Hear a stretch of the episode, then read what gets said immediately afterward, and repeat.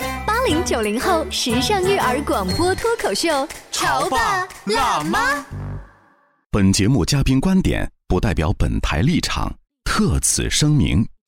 相信绝大多数八零、九零、零零后都玩过一款财富型游戏《大富翁》。大富翁涉及到了大量换算、买卖方面的知识，对孩子来说能很好的启发他们对于数学、财商方面的能力。为什么说孩子的财商教育与父母的经济头脑密不可分？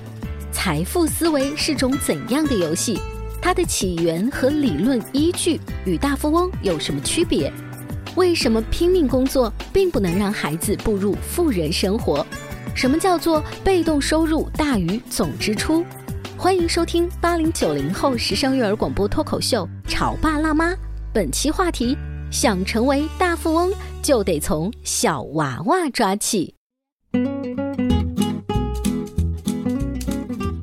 欢迎收听八零九零后时尚育儿广播脱口秀《潮爸辣妈》。大家好，我是灵儿。大家好，我是小欧。小欧，你还记得我们小时候玩过一种棋叫抢手棋？嗯，有印象，这就是好像后来大富翁吧，嗯嗯类似的，对不对？对，买然房后子。嗯我觉得在那个过程当中，我一下就变成了百万富翁，赚钱特别特别容易我。跟你说，关于这个棋的游戏的记忆啊，我还很深刻。我们班只有一个男生，嗯，有这个棋。那时候你知道，我们都是土包子，根本没有听说过什么叫抢手棋。所有人都求着他，呃，能不能带我玩儿？然后他呢就特别拽，你知道，就是啊，那我看得上你，我就带你去下棋。慢慢慢慢的，你就会觉得，看上去你想赢啊，嗯，不是一个靠运气的事情。啊，你还真的去研究当中的智就是慧了？那个掷骰子的时候啊，啊你不要走几步吗？看上去好像是你可能会掉到陷阱，对不对？但并不是，因为好像你会发现，你买房子和买不买房子，在哪儿买房子，嗯这个不是运气决定的，是要靠你自己嗯动脑筋来决定的。我想我可能就差在这一步了， 我没有想，因为那个时候我没有财富教练哈。说到财富教练呢，今天我们的直播间就为大家请来了财富流教练，他同时也是 SEL 儿童社会情感讲师童珊珊老师，欢迎你。欢。迎，大家好，我叫童珊珊。珊珊，我们刚才提到的这个抢手棋啊，包括大富翁啊，跟你概念里面的这一个现在的财富流的引导的一些小游戏，它有什么区别吗？嗯、那大富翁呢？它只是一个拿金币去盖房子，盖房子一层一层去盖的这个小游戏。那我今天来说的这个财富流游戏呢，它是模拟了我们人生从二十岁到六十岁，完全跟我们现实生活当中很像的一些经历。那刚才小欧提到了说，其实这也是靠智慧的，就你决定走到那一步，你到底要不要买这个房子，不完全是靠运气哈，就是这一个背后的经济学常识啦、点拨啦，所以这是你们教练会做的事情吗？还是我们小时候反而反正没有人指导我们这个？那个时候还没有房地产对这个对概念，所以那个时候我们买不买房子，没想到的是，那时候我们小屁孩儿就开始想买不买房子。现在我们人当了父母这年纪，也要考虑学区房啊！ 天哪，原来三十年前玩的就是人生。所以刚才您说的这一个，它加了更多人生的例子，嗯，这个体现在哪里？人生经历哈，我们现在的孩子可能更多的是来自于学校的这种知识，其实他们不缺知识的这种传播，呃呃，这个输入啊，但是他们很缺这种呃，比如说社会经验呀，呃，这种经历呀，呃，还有一些他们的思维、思维方式的这些认知，都会影响他们做一些决策。刚刚像小欧老师说的，他提到了不光靠运气，还要靠我们的思维，对吧？所以这个财富思维是非常重要的。所以呃，像珊珊老师，你和你的伙伴在工作室里面就会组织这样一个像牌局一样，是吗？嗯，是的。然后把差不多大的孩子就是组织到一起，嗯，他他们就去下这样一盘棋，是通过模拟这个沙盘的推演的形式，但是在这其中呢，会引入孩子的情商、财商、逆商、玩商啊，在整个在棋盘当中都会体现出来的。哎，能能给我们举一些例子吗？我想在听节目的大部分的八零、九零，甚至七零后的家长，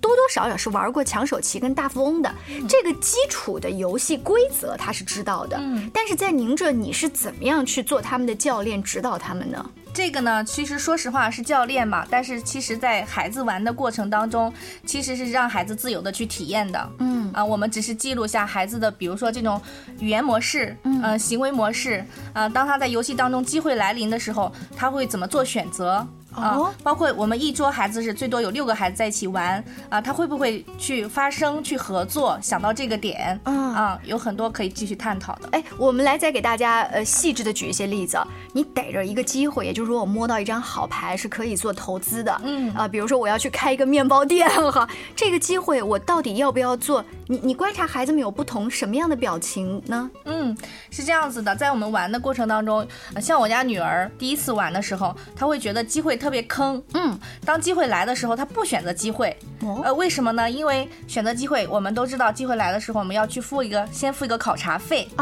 啊，在现实生活中也是这样，你不能无缘无故得到这个机会啊，对你真的得出差去是看的，场是的地。，哪怕花一个路费，嗯花一个学费，就相当于一个考察费。就是这种小钱儿，你丫头都不愿意去花，是的，是的，是就的。不愿意付出。啊嗯，对，所以好的孩子呢，他会舍不得花钱，啊嗯，可能他认为这个机会是个坑，嗯然后呢，当他去选了，比如说一个企业、啊，他会有四种机会：嗯副业、金融、房产、企业。当他翻了房产和企业以后，因为这个投资很高，嗯他手头上没有这么多钱，他会觉得做不了，嗯然后他又觉得把这个机会浪费了，钱又不够，他会有时候会觉得自己没有能力来做这个事情，所以就会给他带来一些挫败感。嗯，所以你的女儿当她放弃那个机会的时候，你在旁边做教练、做观察者，你你会着急吗？会想提醒她说可以怎么办吗？嗯，其实有的时候是想是想让小朋友去体验的，嗯但是也尊重小朋友的选择，因为每种经历对他来说，啊、其实也是一种体验。嗯他可能第一次放弃了，或者是他看旁边的小朋友怎么玩，嗯会带给他一些启发。嗯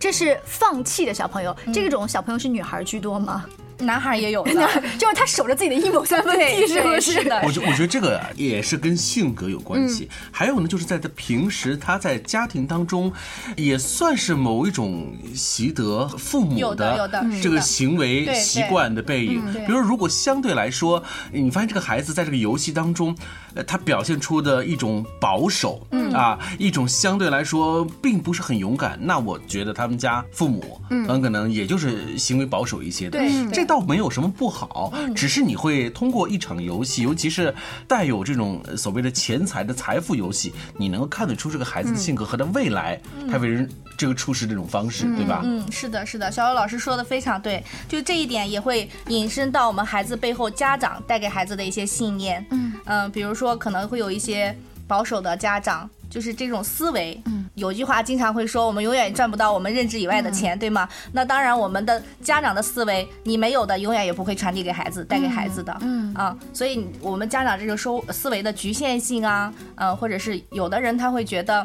有钱就不好的，有钱就会变坏啊、然后对金钱的这一些限制性信念，可能会潜移默化的带给孩子。哎，你呃你看啊，把这个故事再往下延伸的时候，你去观察孩子们，当孩子们手里有一点点小钱的时候，他们会不会展开求助和合作？我不知道在这个游戏当中有没有，反正呢，我在孩子当中是观察到是这样：当一个孩子抽到一张牌，他想投资又没钱投资，或者他遇到困境的时候，这时候需要他勇敢的开口。是的，是的，嗯，但是他开口了，别人也不一定给。对特别是孩子说话特别难听，有的孩子说：“哎，我就不借你，我就不借你。”啊你知道那脸皮薄的孩子怎么办呀？我不知道珊珊老师遇到过类似的吗？嗯遇到过，遇到过。我们曾经有个小男孩，他是四年级，他去来了一个企业还是房产，我记不清了哈。但是他差一点点钱，嗯差一点点钱。其实他找他的朋友或者找现场其他的小朋友借一点，就马上就能实现了。但是他不开口，嗯，他宁可选择自己去贷款。哦啊来完成这个事情。但是从经商的角度，贷款这个也比较合理吗？嗯还是这有有优劣之分吗？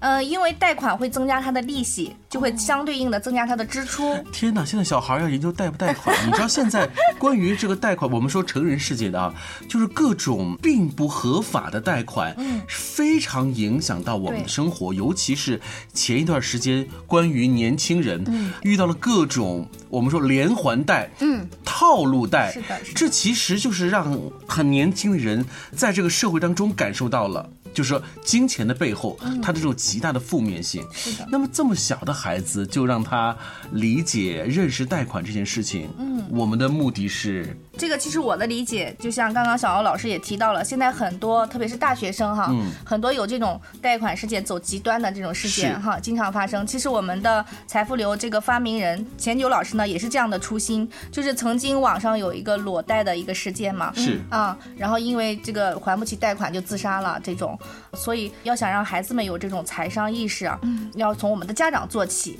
啊，所以就延伸发明了这款财富流。用孩子能够接受的形式跟游戏，从小的去给他们输入这样子的理念。对嗯如果孩子在一开始知道什么时候开口该找别人借，什么时候找银行借，而且是通过合法的方式，这个对借了之后，后面有的利息背后是怎么样利滚利，他就得自己算一笔账。嗯是的但是有很多可能大学生自己那个账都没有算过来是，的他分不清楚自己的这种信用和未来有什么样的挂钩。是的，是的，嗯有的可能会先一开始满足自己一些欲望，去借钱、去贷款，啊嗯但是像在我们这里面，他就会，比如说你贷款，那你是真真正正的要去干一件什么事情、去贷款的，嗯，呃，在我们这个游戏当中啊，呃，传统的大富翁它有那个最外面一圈，就是你简单的买房啊，什么走几步啊。我刚刚听你无意当中说，中间还有一步什么人生的逆流啊，嗯，它这个整个棋盘呢有三个圈层，一个呢就是我们的平流层，就是在中间的棋盘，我们起始开始走的，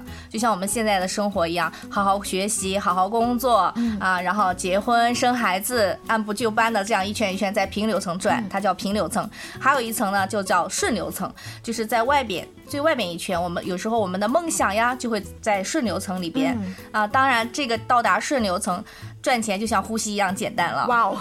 但是我怎么样从外面的平流层到这个富人的顺流层呢？嗯，这也是我们在游戏当中带给孩子的有一个嗯知识点，就是被动收入要大于你的总支出。等等等等等等，小欧，你你知道什么意思吗？什么叫被动收入大于总支出？这个呢，你还没有难住我，因为我呢这两天也一直在看关于这个个人理财的小知识，也正在从一个小白，希望能够成长成为一个能够对于财商哎有所了解的一个成年人。嗯，意思是什么呢？就是钱呐、它不是靠你攒出来的，它实际上是要靠你更多的主动的关注。嗯，所以不要被动，而要主动，对不对？但我觉得他讲的不对。对吗？哪里错了小孩呢？还不及格。我们稍微休息一下广告之后，我们请珊珊老师啊，跟我们再来聊一下什么叫做被动收入大于总支出这个概念，又怎么跟孩子去解释呢？你在收听的是《潮爸辣妈》，小欧零二，叫你变成更好的爸爸妈妈。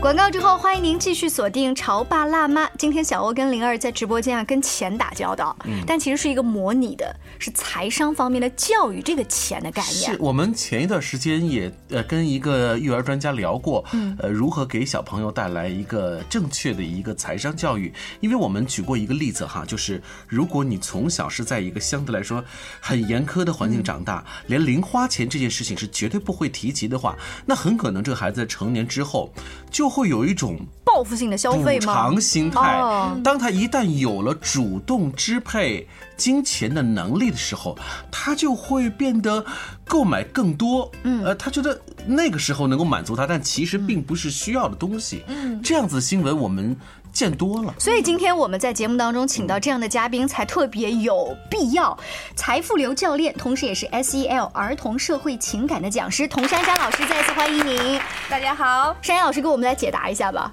上半段抛出的问题，嗯被动收入大于总支出，总支出，这我啥说意思？错了，对不对？啊 你说的是主动收入啊，啊小欧老师刚才提到的。那我那既然说到这儿，我们就展开来说一下哈、嗯主动收入那有什么呢？就是我们的工作收入，嗯啊，可能还会有一些副业收入，啊，这是我们的主动收入。那当我们这些收入都是需要我们花时间、花精力去做的，就必须要累才能对累出来。 如果有一天我们不去做这个事情了。哎呦那我们就收不到钱了，对啊，就挣不到钱了，这就是来自我们的主动收入。入。嗯，那被动收入是什么呢？被动收入就是那我们经常会说的税后收入哦啊，躺赚的，嗯。就睡觉的睡，不是付对税的税啊对。对，是的，你有一个相对稳定的系统以后，嗯不用你亲自的去花时间、花精力，你自己本人的哈，这个系统就会给你带来一些收入，比如这个叫被说动收入。灵儿，如果现在成为摇身一变成为一个包租婆，哎你每天去去跑跑路，收收各个的房子是的是的从一个房姐的角度收钱，哎呦，我愿意变成那样的包租婆，烫卷发，叼个大香烟什么。呃这种方式就叫做被动收入哈。对我们的被动收入，比如说刚刚提到的房产，嗯啊，会让你有一些被动收入，还有一些企业，比如说你看有一些员工呀，或者是呃 CEO 啊，帮你来打理，那你不用亲自去管理这个企业、嗯哦啊，他每个月都会有相对稳定的收入。嗯，还有一个金融方面的，比如说我们的一些定投呀、基金啊，也会让你产生一些被动收入。嗯，就是这样子的被动收入，我在家里不用干活就能挣到的钱，要大于你一年吃饭买菜呀、啊对不我对？们的这些支出，支出对所有的支出，哦，大于你才能比较潇潇洒洒的进入这个游戏当中的顺流层，对就那个富人对，圈。就是才会实现我们的财富自由。社会生活当中难道不也是这样吗？所以我真的在想，就是一个小朋友都已经开始在关心到所谓的。被动收入的事情，嗯，哎呀，他真的学的可真多呀，嗯，所以一个这种财富类的游戏，真的能够给孩子带去这么多成人世界才需要掌握的知识吗？嗯，是的，小姚老师问的这个问题特别好哈，就是可能通过一场游戏，也许孩子在玩的这个过程当中，他不会很深刻的去理解什么叫被动收入，什么叫支出，可能企业房产对他来说他还不太了解，啊，金融股票对他来说他也不了解，但是当他通过每次每次去体验，每次每一次不同的去经历，也许在他心里就会种下一粒小小的种子，啊，他至少有一个概念。啊，知道这个是什么东西啊？呃，企业呀、房产、股票，它有一个概念，在将来他有一天走入社会的时候，会打开他一些思维，给他增加一些经验。就是在没有吃到猪肉之前，他先看到了满猪跑，嗯，是吧？也就是说，财富这件事情，而并不一定要等到他成年了之后才去。认认真真的去了解所谓的呃财政啊、财经是的知是识的是的，把这些知识提前植入到孩子他的成长环境当中，在互动游戏里面，他就能够感受到这一切。嗯，是的，我甚至觉得这个游戏当中还会有一些更深的跟自己的人生，包括梦想方面的结合。对因对为在这个游戏当中，你可以看到你要提前去选那个你的梦想，呃，梦想可能是开一家咖啡厅，可能是环球旅行，嗯可能是去看非洲动物大迁徙这些。虽然是游戏设定好的，但你发现当你的游戏玩的很努力、很努力，你实现了。你知道吗，小欧？做大人你会有一种感知，就是也就这样吧。嗯，那一刻的这种觉察是非常奇妙的。虽然我没有变成现实生活当中的富人，但是富人赚了那么多钱，实现了所有的人生理想之后，他的快乐不一定有在最外面那个平流层哦，那个普通人的快乐满足度要高。这是我那天玩完游戏之后的一个小小的体可会是。这是我们成年人去玩啊。对于小孩子来说，我就很担心，他真的就掉入到了这所谓的金钱的游戏里面，他真的就体会到所谓“有钱真好”这个概念，会让他更加羡慕和憧憬自己变成个有钱人。哇，他的能力有多么的爆棚！嗯，那我这个担心到底是对不对呢？ 小姚老师讲到这一点，让我想起来了我一开始接触的这个财富流游戏的时候，我对“财富”两个字也是空白的，也是一个小白。财富对我来说是什么呢？就是钱。嗯，其实后来我了解到，财富不等于钱，钱它只是一个数字。嗯像刚刚我们可能一直提到的，像林儿老师说到，哎，当他进入到顺流层以后，其实他想要的不是那个钱了，嗯，已经不是那个钱了。啊、那是什么？就类似于像一个是呃亿万富翁，他去追求的不是数字了，是什么呢？比如说他的梦想，呃，他的使命，嗯他的价值观，甚至他的慈善，因为通过那个游戏，你可以看到到最后的时候，那个富人他要完成的是实现慈善家，是实现他的梦想家，是就的嗯这些看起来很抽象的概念。对但是在外圈的小白们，他是不太会去关注这个。因为他的更多的精力是放在谋生，对啊、如何提高对自己的是的生活品质上。是的，啊是的，是的，也有可能他会没有这个思维，嗯，啊，他会觉得就像刚刚小欧老师提到的，嗯，我去谋生，我去有一份好工作，我就这样安安稳稳的过一生也挺好的，嗯嗯，嗯，因为时间的关系啊，包括我们是广播节目嘛，就没有办法把那个游戏咵摊开来，带大家一起去数钞票玩儿。所以节目的最后，珊珊老师可不可以跟我们来说说，包括你的学员啊、你的女儿啊，他们在玩一次、两次之后，你感受到她的一些变化？嗯，好的，嗯、我来说一个，有一个十岁的小女孩儿，她在第一次玩的时候呢，她就死命的去找工作，嗯她失业了啊、她走到这个好惨，一个十岁的小女孩就开始纠结于失业这个问题。她走到逆流层里边了， 然后她失业了，她就一直在下一次机会来的时候，她就一直选择去找工作，嗯一直选择去找工作。她有一个机会可以买一个房子，嗯呃，投资三万块钱，她当时手里钱也够，嗯精力也够，但是她不买房子，嗯放弃。她还选择执着的去找工作，一直去找工作，到六十岁游戏结束，她还执着的去找工作。嗯，这是天她哪，第一次玩的时候的这会不状会态就是。所谓的某些人的人生可能就是这个样子啊？对，是的，或许她工作可能会带给她一份安全感，因为她曾经丢掉工作过，是的，是的对，对，或者是家里边也许要说，哎，工作很重要，有个好工作很重嗯要。曾经啊，可能我在猜测，也许这也有一些家长的这些信念哈。嗯然后在他第二次玩的时候呢，就不是这样的了。哦，他也会选择来自各样的机会，去勇敢的去接受。然后他也失业了，到最后结束的时候，他说：“哎，我终于知道也可以不用找工作了。哎，刚才你珊珊说的这个让我想到了，我们每一次在银行在做理财的时候，都会要做一份简单的测试，嗯，就是你的这个关于你的财财务富观念财、财富观念，你能嗯够接受的财务抗击打性，这个风险的一份嗯测调查测表试。那么这个测试呢，就会有它会给你不同的分数，推荐不同的这个理财产品。嗯，你会发现，如果你是一个愿意接受更大的风险和承受更大的这种呃挑战的人，他往往会推荐给你那些你会获得更高回报的那一支呃理财产品。嗯，这就是想说的是，有的时候人生。要学会面对一些风险，”对，风险固然会带来更大的挑战，嗯但是其实回报，嗯，也往往会蕴藏在那个风险当中是的。嗯所以这个危和机的关系，危机危机就连在一起了，对不对？当然了，这个十岁的小女孩只是在游戏当中体会到了丢工作呀、破产啊，嗯这个现实生活中没有。其实她应该庆幸，嗯，我在游戏里就已经体验了这种糟糕透顶的感觉，但是也就这样 啊，我没有绝望，对不对？对发现还是是的嗯可以缓回一股劲的，所以这个是对孩子也是一种收获。对对孩子逆商方面也是一种培养啊、因为现在孩子其实挫折教育也挺少的啊。我们现在的孩子出生都在蜜罐子里边出生的，然后他会经历了逆流，因为我们逆流当中还有个恩典，嗯啊，走到这个格子的时候就会有奇迹发生，嗯啊，其实也代表着去锻炼孩子一些遇到困难绝地反弹的一些机会，嗯嗯，啊，大家现在虽然看不到这幅棋啊，但是脑补一下画面，我觉得这是抢手棋大富翁的升级的嗯嗯嗯嗯版啦。是如果有机会的话呢，可以请珊珊老师来到呃你们的家庭或者是你们的这个同学、好朋友当中来挑战一下这种财富流的游戏，相信会给你莫大的惊喜。谢谢珊珊老师，下期见，拜拜。再见。再见。